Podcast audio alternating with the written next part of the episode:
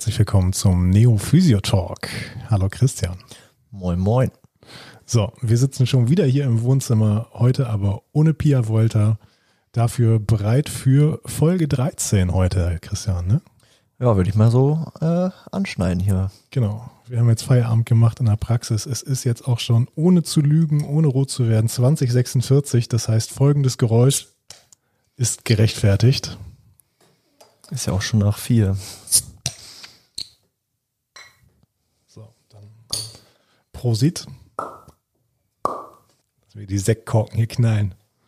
Und wir möchten heute mit euch ähm, die letzte normale Folge dieses Jahr aufnehmen, sozusagen. Was heißt mit euch aufnehmen, für euch aufnehmen. Denn Unsere nächste Folge ist dann schon eine Weihnachtsspezialfolge und die übernächste Folge kommt am 2.1. und ist eine Neujahrsspezialfolge. Seid mal sehr gespannt, was euch da erwartet.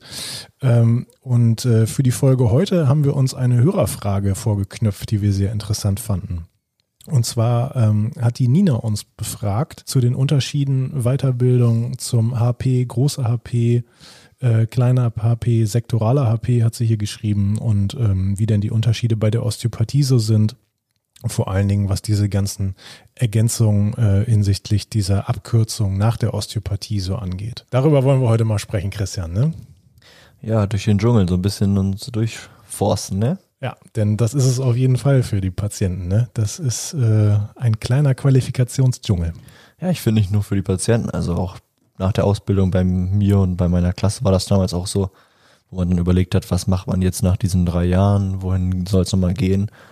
Was macht man jetzt überhaupt? Es gab nicht irgendwie mal, ein, ich sag mal vorsichtig, eine zentrale Stelle, wo man sich verschiedene Angebote einholen konnte, sondern es war, äh, ja, Gerüchten zufolge durfte man mit der und der Sache dies und mit der und der Sache durfte man das und dafür musstest du aber sieben Jahre nach dorthin und das war also ich glaube, ich bin bis heute nicht durchgestiegen und äh, bin auch sehr froh, dass wir heute mal drüber reden.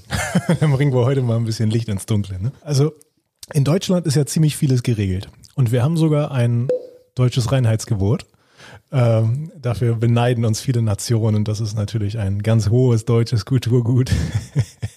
Aber ähm, vieles ist eben nicht so richtig geregelt und vieles ist ziemlich unklar, wie zum Beispiel die, Bezeit die Bezeichnung staatlich geprüfter Heilpraktiker. Da können wir vielleicht gleich mal direkt anfangen.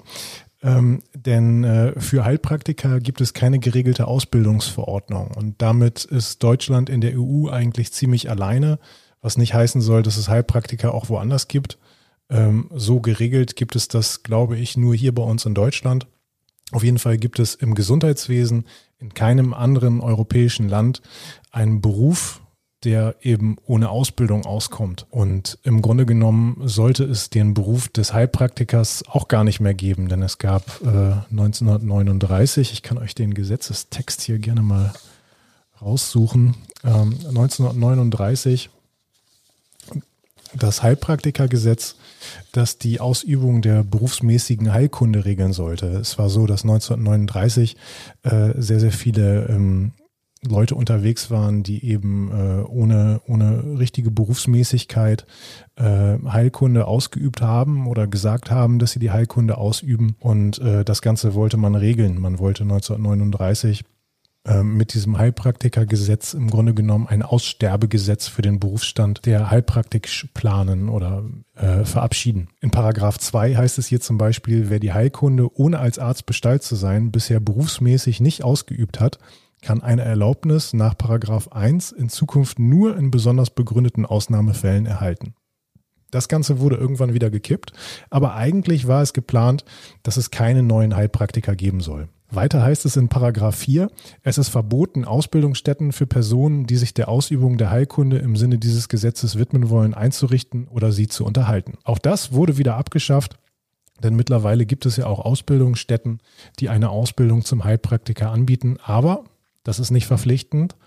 Ähm, wenn äh, jetzt äh, irgendjemand aus eurem Freundes- und Bekanntenkreis äh, zufällig Lust hat, Heilpraktiker zu werden und der ist äh, in der Verwaltung tätig oder als äh, Bäcker, Friseur, ähm, Rechtsanwalt, ich weiß es nicht als was, äh, dann könnte er sich theoretisch zur Heilpraktikerprüfung anmelden und äh, mit ganz viel Glück könnte er vielleicht bestehen, oder?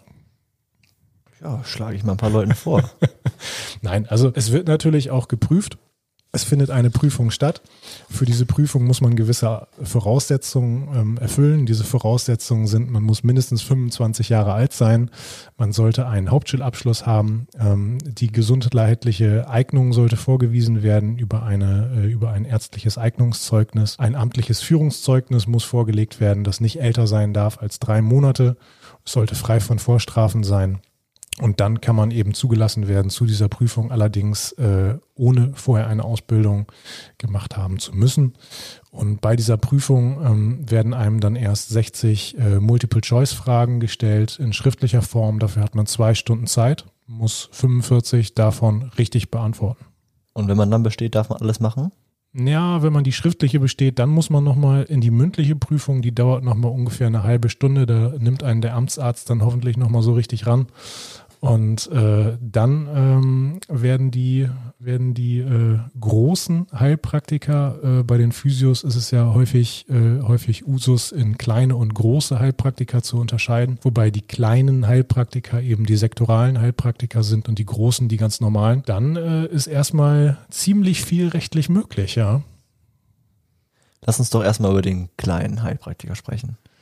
Tja, der sektorale Heilpraktiker, den gibt es auch noch. Den gibt es aber noch gar nicht so lange. Da muss ich hier noch mal kurz in meinen Unterlagen wühlen. Wir haben uns ja heute mal tatsächlich vorbereitet. Das ist ja auch nicht gang und gäbe bei uns. Ne? Normalerweise schnacken wir einfach so drauf los, aber heute wollten wir euch mal mit äh, fundierten Zahlen dienen. Also seit 2009 ist es bundesweit möglich, diesen sektoralen Heilpraktiker zu machen. Also das ist auch das Einzige an der Folge, was jetzt hier äh, evidenzbasiert ist, übrigens. Mic Drop. Also seit 2009 ist es möglich, äh, den sektoralen Heilpraktiker zu machen. Für uns Physiotherapeuten.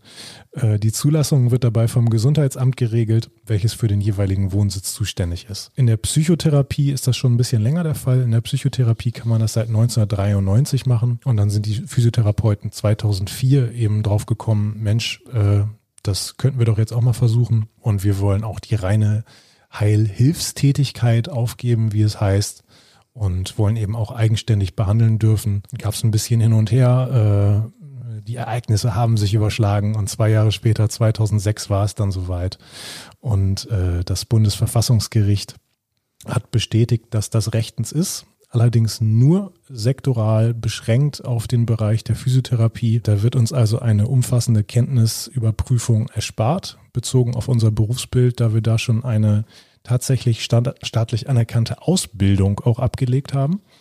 Ähm, und äh, wir müssen eben nur noch mal eine, eine Prüfung ablegen, bei der wir nachweisen, dass wir eben ausreichende Kenntnisse darüber haben, über die Abgrenzung der heilkundlichen Tätigkeiten als Physiotherapeut gegenüber denen der ärztlichen. Und das finde ich im Grunde genommen auch sehr sinnvoll.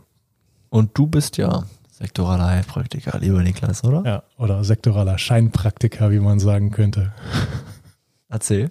Ja, also im Grunde genommen äh, ist das ja irgendwie schon fast so Usus, dass man diesen Schein macht, äh, gerade wenn man selbstständig ist, um ja, es rechtlich äh, an der einen oder anderen Stelle eben so ein bisschen leichter zu haben.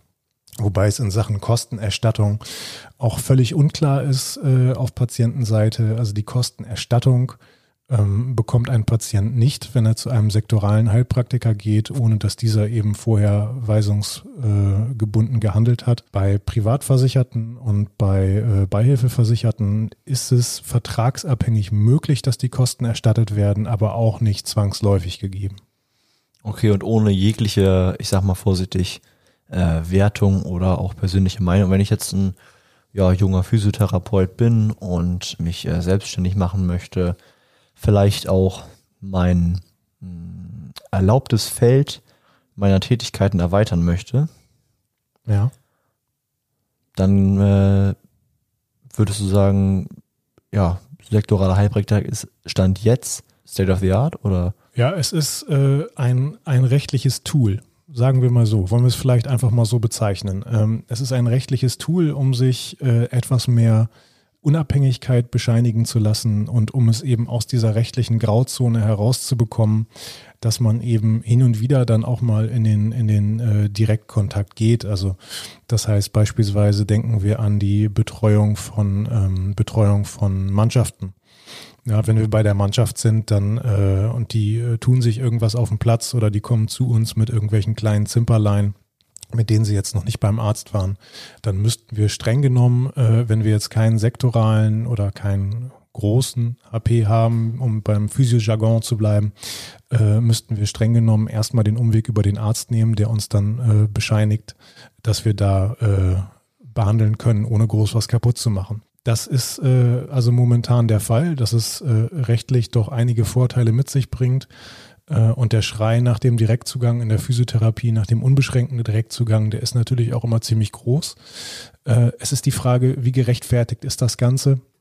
Und ähm, für eine Rechtfertigung mit den aktuellen Ausbildungsstandards äh, sehe ich keine, keine wirklich fundierte Grundlage, weil dafür eben ja, zu wenig Red Flags äh, mit Lehrstandards sind, weil es dafür äh, zu wenig darum geht, abzugrenzen, ähm, wo hört die eigene Kompetenz auf. Das finde ich einfach wichtig. Ja, es sind halt auch noch äh, wahrscheinlich zu viele No-Front Massagemäuschen am Stissel so, ne? Also, ja. dass einfach zu wenig äh, Kompetenz einfach da ist, um zu sagen, ich habe jetzt ähm, die gleiche ja, die gleichen Rechte in Anführungszeichen ähm, zu sagen, ich kann das, was der Arzt kann, nach Studium und Facharzt, kann ich jetzt auch nach meiner Ausbildung. Da muss man wahrscheinlich die Ausbildung deutlich anpassen.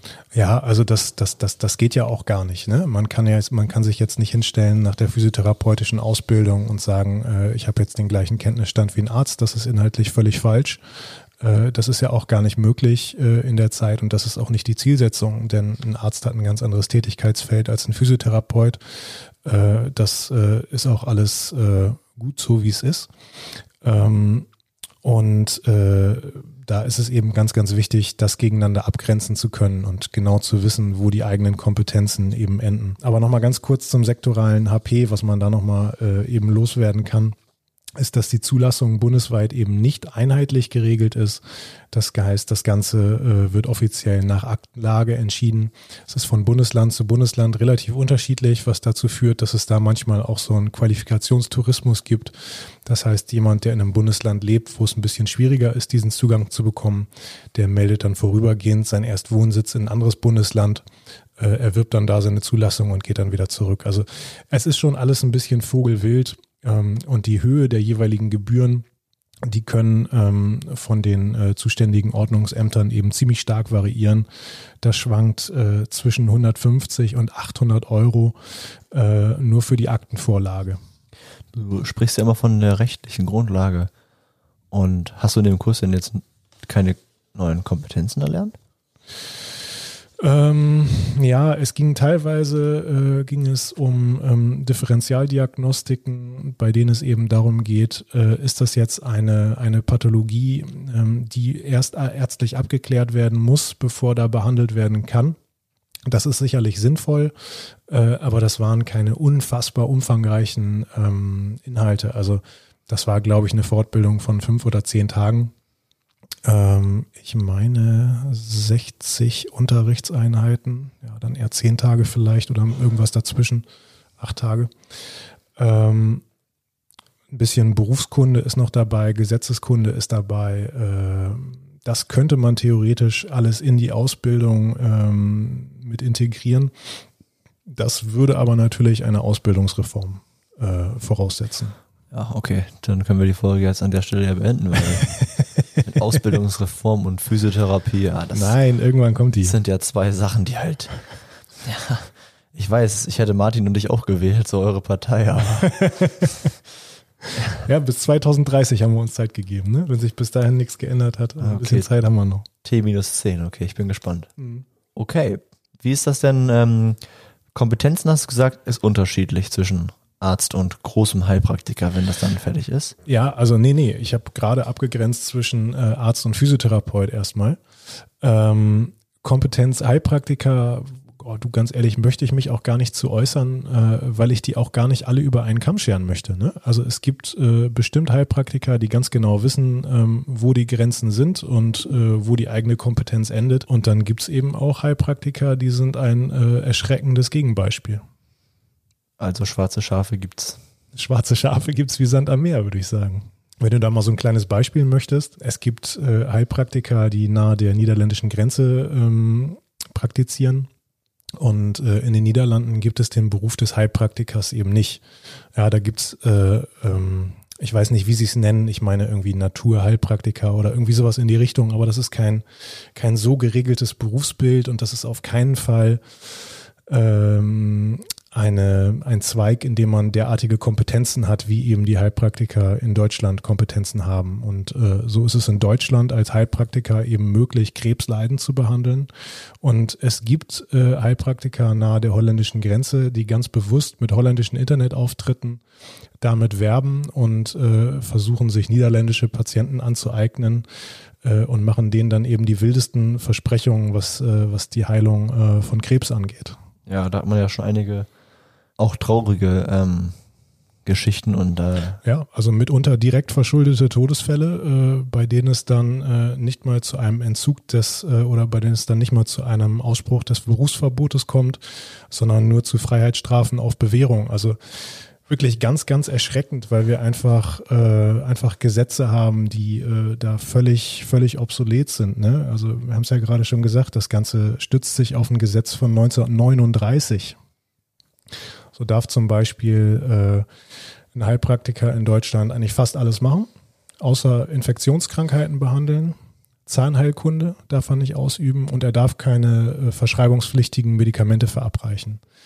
Wenn der Heilpraktiker jetzt allerdings äh, ein, ähm, eine, eine Chemikalie verwendet, die nirgendwo ähm, auf dieser Welt als Arzneimittel verabreicht wird. Quecksilber zum Beispiel?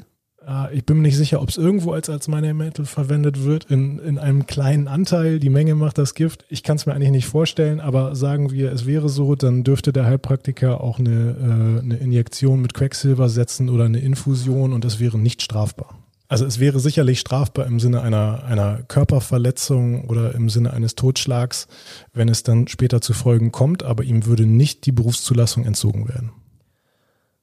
Und ähm, viele sagen ja, das ist ja auch nicht nur ein, äh, ich sag mal vorsichtig, äh, Heilpraktiker, ähm, Arzt Unterschied, sondern ja auch ähm, zwischen uns Physiotherapeuten und den Ärzten, dass viele Patienten sagen, ja, bei euch habe ich ja zum ersten Mal wirklich die Zeit bekommen, ich wurde gründlich untersucht und der hat ja sich Zeit für mich genommen. Das war vorher nicht so. Mhm. Das kann man ja eigentlich nicht als äh, ja, Problem des Arztes eigentlich sehen, oder? Nein, überhaupt nicht. Also es ist natürlich schon so, dass äh, Ärzte äh, bei uns in Deutschland relativ wenig Zeit mittlerweile für ihre Patienten haben und dass der, dass der Faktor Zeit immer weiter wegrationalisiert wird. Und das ist natürlich, äh, das ist natürlich letztlich auch ein Problem, ähm, der den jeweiligen Heilerbringer eben darin ausbremst, seine Kompetenz auszuspielen äh, und seinen Patient eben äh, bestmöglich zu heilen. Aber das ist kein Problem der Schulmedizin, das ist ein Problem unseres Gesundheitssystems. Okay, da habe ich nochmal eine Frage. Ähm, die Mutter vom Kumpel von mir ähm, arbeitet mich in der Pflege und ähm, hat jetzt neulich so eine Fortbildung gemacht, um Zugang legen zu dürfen. Also die hat ja eine Ausbildung und dann nochmal jetzt eine extra äh, Weiterbildung quasi äh, gemacht. Wie ist das ähm, im Heilpraktikerberuf geregelt? Weißt du das? Ja, ähm, also theoretisch musst du ja erstmal gar keine Ausbildung machen. Und wenn du diese Prüfung abgelegt hast, äh, dann darfst du das erstmal per se. Du darfst es auch ohne irgendeine Weisung, denn der Heilpraktiker darf eben komplett unabhängig behandeln und komplett unabhängig praktizieren, sagen wir jetzt mal. Äh, angeboten wird das Ganze, ähm, dass man sich auf einen Sonntag für einen Nachmittag in einer Heilpraktikerschule trifft und dann mal so ein bisschen übt. Aber das ist es dann eigentlich. Okay, und ähm, der, ich sag mal, für uns Physiotherapeuten, es gibt ja viele Physiotherapeuten, die entweder den kleinen oder den großen Heilpraktiker machen oder machen wollen.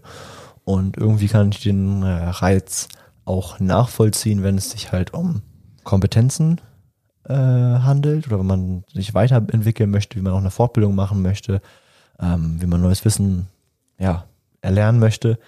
Aber ich glaube irgendwie oder habe das zumindest ist mein Eindruck so mitbekommen, dass viele das einfach machen, um diesen Direktzugang be zu bekommen. Also dass sie es nicht aus, ich sag mal vorsichtig gesagt, dem qualitativen Antrieb heraus machen, sondern aus dem ja einfach rechtlichen. Ja, also es ist ja auch die Frage, was, was für einen qualitativen Mehrwert möchtest du denn überhaupt daraus ziehen? Also äh, wenn du jetzt eine, eine Ausbildung machst, da werden sicherlich die, die Qualitätsunterschiede auch relativ divers sein. Aber äh, ich habe ja auch mal angefangen, ähm, eine Heilpraktiker-Ausbildung zu machen, weil ich der Meinung war, dass mich das äh, ja von meiner äh, in, in, in, äh, hinsichtlich der rechtlichen Absicherung noch mal ein bisschen weiterbringen würde und noch besser unterstützen würde. Äh, ich habe aber das Ganze abgebrochen, weil es mir absolut rein gar nichts gebracht hat, denn genauso wenig äh, wie es genaue Vorschriften dafür gibt, ob es überhaupt eine eine ob überhaupt eine Ausbildung durchgeführt wird oder nicht genauso schwammig oder nicht vorhanden sind eben auch die Voraussetzungen dafür, um auf so einer Heilpraktikerschule unterrichten zu dürfen. Dafür muss man selbst Heilpraktiker sein. Dafür muss man aber selbst niemals die Ausbildung gemacht haben zum Heilpraktiker, sondern du musst nur die Prüfung bestanden haben und du brauchst auch sonst ansonsten keine pädagogischen Qualifikationen. Und Christian, glaubst mir, ich wurde von den wildesten Menschen da unterrichtet. Äh, denen konnte ich äh, lange nach der Ausbildung noch äh, inhaltlich ein bisschen aus dem Stehgreif was erzählen, was die nicht wussten. Und das waren einfach so Momente, die haben mich wirklich schockiert. Mal davon abgesehen, dass, dass es keine Unterrichtsvorbereitung gab anscheinend, dass das Ganze methodisch, didaktisch, pädagogisch äh, absolut eine Sechs war. Äh, und äh, dass sich da wirklich ganz, ganz desillusionierte Mitschüler hatten, die äh, ganz, ganz komische Vorstellungen hatten, was sie dann nach ihrer, nennen wir es jetzt mal, Ausbildung äh, denn mit dieser Berufsbezeichnung anfangen möchten. Das bringt mich dann nochmal zurück zu meiner Anfangsfrage. Wenn man jetzt ein junger Physiotherapeut ist und nicht direkt nach der Ausbildung ist, sondern schon seine Berufserfahrung gemacht hat und sich vielleicht mit seinem oder mit dem Partner, Partnerin ist ja auch egal, selbstständig machen möchte und ähm, Kassenzulassung hin oder her, ob man privat macht oder nicht, auch dahingestellt. Ähm, aber man möchte mehr Zeit für den Patienten haben, dem Patienten mehr Möglichkeit zu geben in der Behandlung, in der Therapie, ähm, ja, die Chance zu haben, überhaupt wahrgenommen zu werden, ganzheitlich untersucht zu werden oder komplett und ähm, dann auch behandelt zu werden, die Lösung zu suchen und nicht nur in einer kurzen Zeit abgefrühstückt zu werden wäre es dann nicht auch die Möglichkeit, einfach viel mehr über diesen Selbstzahlerbereich zu gehen, solange das, ich sag mal vorsichtig gesagt, Gesundheitssystem oder Gesundheitswesen ähm, noch so hinterherhängt? Das ist natürlich eine Möglichkeit. Also äh, letzten Endes äh, kannst du mit dem Faktor Zeit, wenn du den positiv beeinflussen kannst, und das kannst du ja definitiv über die Möglichkeit des Direktzugangs, kannst du ja sehr, sehr viel Positives erwirken. Voraussetzung ist natürlich, dass man die entsprechende Kompetenz hat dass man äh, entsprechend reflektiert arbeitet und therapiert. Und äh, dann ist das auf jeden Fall eine gute Möglichkeit. Aber wo wir gerade schon mal bei Kompetenzen sind, also ähm, die Nina hatte ja noch eine zweite Frage, neben der Frage der Unterscheidung sektoraler HP und großer HP äh, ging es ja auch noch um diese ganzen wilden Abkürzungen nach dem Titel Osteopath oder Osteopathin. Ähm, und äh, da ist es ja auch ein bisschen wirr in Deutschland, äh, die Osteopathie, die ursprünglich aus den USA kommt, äh, damals von Andrew Taylor Still, ähm, so ein bisschen in die, in die Kinderschuhe befördert und äh, äh, auf den Weg gebracht. Ähm, in den USA ist es ja auch möglich, den Doktor der Osteopathie zu machen. Da hat die Osteopathie auch einen sehr, sehr hohen Stellenwert, auch wenn sich die amerikanische oder die klassische amerikanische Osteopathie äh, relativ äh, ja, oder ein Stückchen weiter weg von der äh, Schulmedizin befindet, äh, als das, was ich hier in Deutschland äh, als Osteopathie bezeichnen würde. Äh, da geht es sehr viel um neuroanatomische Korrelation, da geht es um Zusammenhänge, äh, die man eben äh, anatomisch, physiologisch sehr fundiert erklären kann, die man gut nachvollziehen kann. Ähm, und äh, hier in Deutschland ist es aber eben einfach kein geregeltes Berufsbild. Das heißt, wenn wir jetzt wieder bei dem, bei dem Beispiel sind, wir kennen äh, einen Klempner, Friseur, Anwalt oder sonst irgendein Berufsbild, dann könnte der sich, wenn er möchte, morgen Osteopath nennen. Er dürfte die Osteopathie nur nicht ausüben.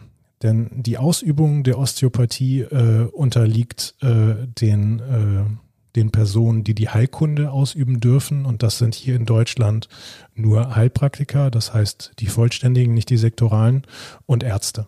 Das heißt, Heilpraktiker und Ärzte dürfen Osteopathie ausüben. Es ist aber egal, ob sie eine osteopathische Fortbildung, Weiterbildung, Ausbildung gemacht haben oder sich einfach nur so nennen möchten. Okay, also der Anästhesist zum Beispiel? Der dürfte sich auf jeden Fall äh, Osteopath nennen. Ja.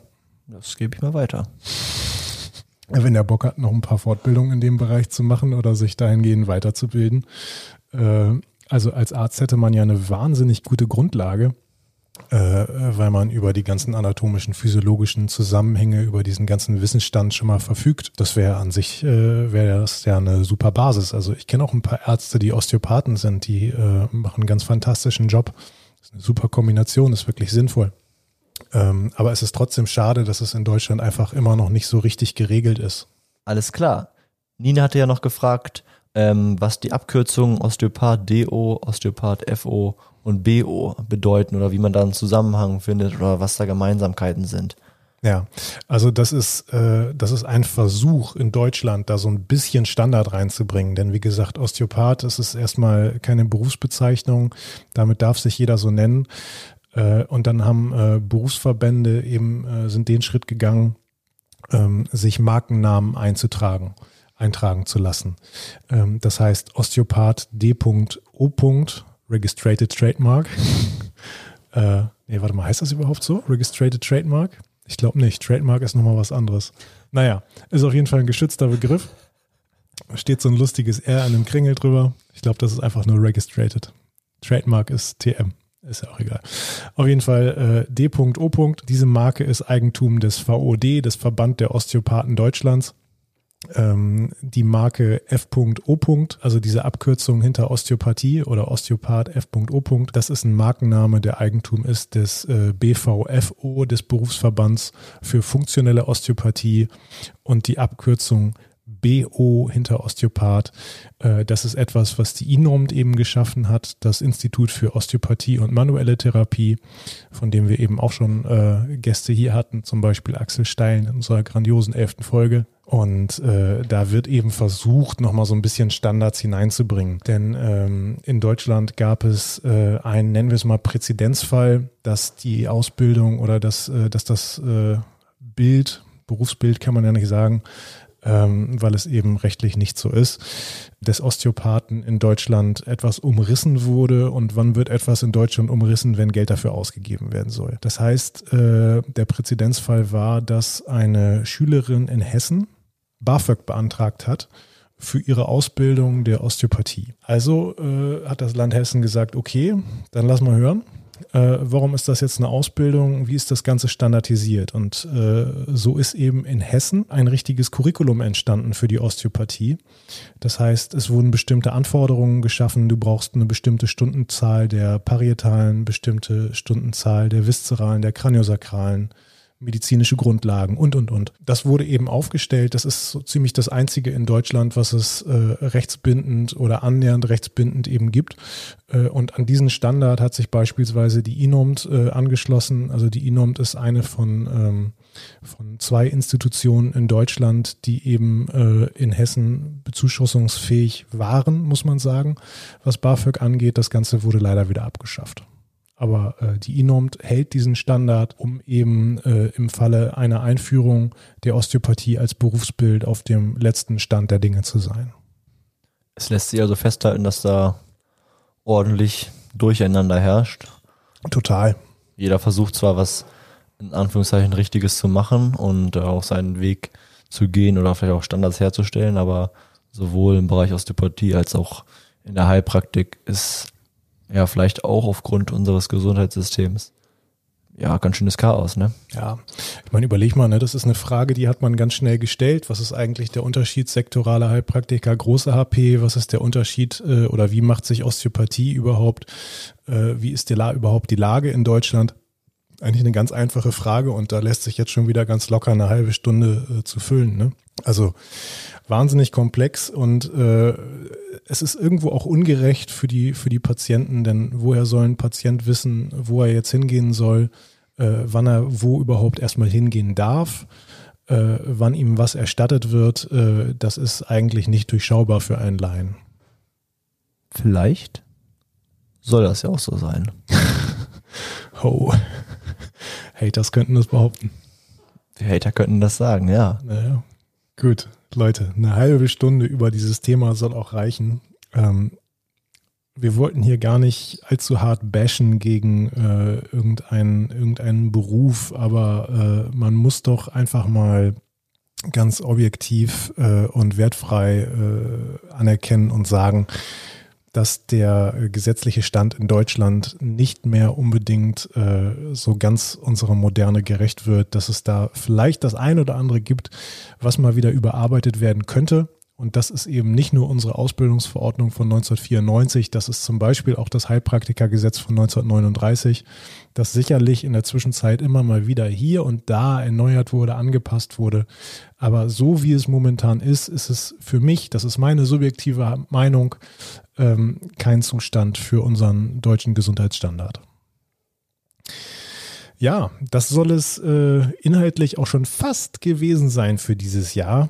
Äh, in sieben Tagen kriegt ihr noch eine Christmas-Sonderfolge, äh, denn da haben wir unsere Weihnachtsfeier der Praxis äh, und Weihnachtsfeier in Corona-Zeiten. Das sieht natürlich wie aus, Christian. Online, ne? Da stellt sich jeder die eigene Gin-Frage. ja, genau. Also ein Gin-Tasting machen wir zumindest, aber äh, aus der Ferne, jeder vor seinem Computer per Zoom. Christian und ich als äh, eingetragene Kontaktpersonen sozusagen hier während der Pandemie, weil wir uns beim Podcast ja immer sehen. Äh, wir dürften also zu zweit an einem Tisch sitzen, aber äh, wir werden auch jeder vor dem eigenen PC sitzen dann. Ja, Christian, was sagst du? Ja, ich ähm, habe jetzt mein Bierchen leer. Was haben wir? Ja, 21.30. Ich äh, nehme meinen Laken und bin raus. Alles klar, dann hau rein. Ach, und eine Sache noch. Schreibt uns doch mal, ob euch die Folge gefallen hat, ob euch die Folge ein paar Fragen beantwortet habt und ob ihr vielleicht noch weiterführende Fragen habt. Auch wenn ihr irgendwelche anderen Fragen habt, jederzeit gerne. Ihr seht, wir haben Bock auf Hörerfragen, wir haben Bock, Hörerfragen zu beantworten. Und vielleicht habt ihr ja auch mal in der Praxis einen Patienten, wo ihr euch denkt, boah, da weiß ich jetzt echt nicht mehr weiter. Da könnte ich doch mal die Jungs und Mädels von Neo fragen. Also schickt mal rum die Leute da, die Fragen und äh, Thesen. Also bleibt uns gewogen. Ciao, ciao.